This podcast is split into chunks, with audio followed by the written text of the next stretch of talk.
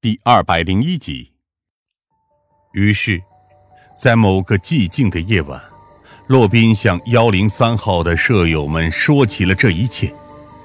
他故意隐去了自己给落雪写情书的细节，只是说起周正峰对于落雪的残暴，说起落雪老师遭受的迫害和痛苦。也就是当晚，艾奇在模糊中听到了这一切。但是很快，他就离开了那个宿舍，因为他选择了退出。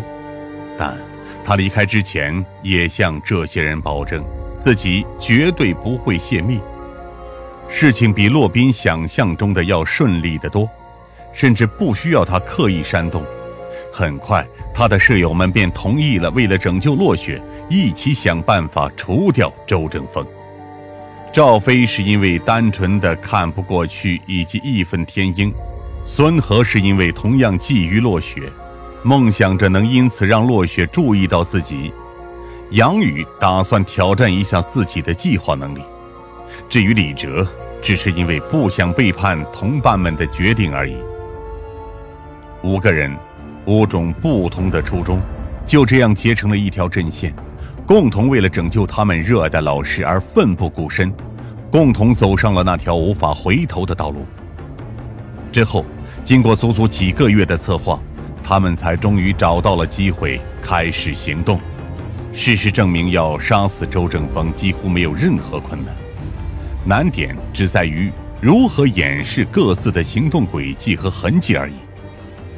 在杨宇的策划下，他们再度沿着洛宾曾经攀爬过的那条管道，由赵飞爬了上去。洛宾负责放风，李哲引开巡逻的保安，孙和则负责引开保安监控室那边的注意力。然而，这一切都仿佛顺理成章的一般。赵飞亲自将匕首插进了周正峰的心脏，干脆利落，随后将匕首扔了下去，自己也迅速逃离。至于那唯一的凶器，被杨宇直接扔进了城市最肮脏深邃的下水道里。就此不见踪迹，他们甚至没有杀了人的自觉。当天甚至还去外面共同聚餐了一顿。除了李哲之外，几乎没人在意这件事情会引发的后果。至少在当晚，他们仍旧齐聚一堂，把盏言欢。然而，没人知道，第二天之后，这一切将不复存在。李哲。成了最先出局的那个人。其实想来也合理，毕竟李哲实际上是这些人中最为正常的那一个。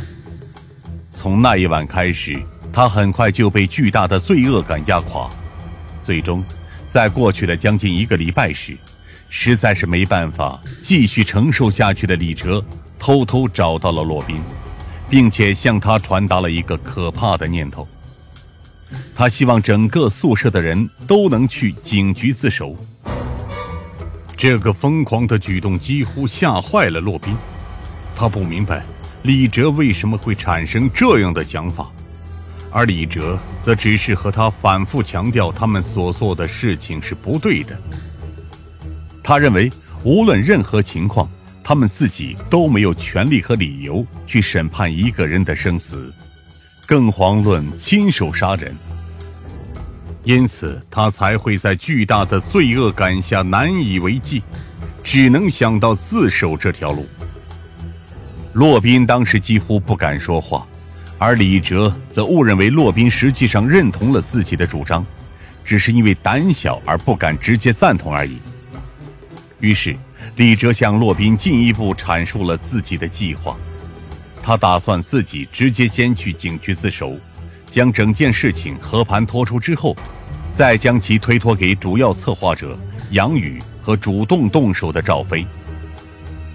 而他们几个人因为只是单纯的参与者而已，所以肯定能得到减刑或者免罪。洛宾到现在都还记得李哲当时的表情神态。那根本就不再是平日里那个为人随和、待人真诚的好朋友，而是一个在压力下只能顾全自己的自私鬼。然而，洛宾也对李哲撒了谎。洛宾表面上同意了李哲的念头，并且跟李哲约好第二天在校游泳馆的边上见面，到时候再一起去警局自首。而一转头，骆宾将这件事迅速告诉了杨宇，希望杨宇能为他们拿个主意。当时的骆宾只是希望杨宇能劝服李哲而已，希望杨宇能让李哲安定下来，回心转意。然而杨宇的做法则是当晚就交给了骆宾一罐白色的粉末，并且告诉了他这罐毒药的名字——白参。随后，杨宇几乎是全方位地告诉了骆宾应当如何做到偷偷下毒，只需要将这些白参。随便掺在水里，就能在空腹的情况下直接将人立刻毒死。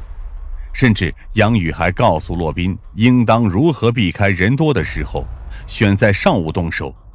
那时候学生几乎都在上课，而他要做的就是将尸体偷偷藏进游泳馆旁茂密的草丛中，等到中午之后直接扔进泳池里就行。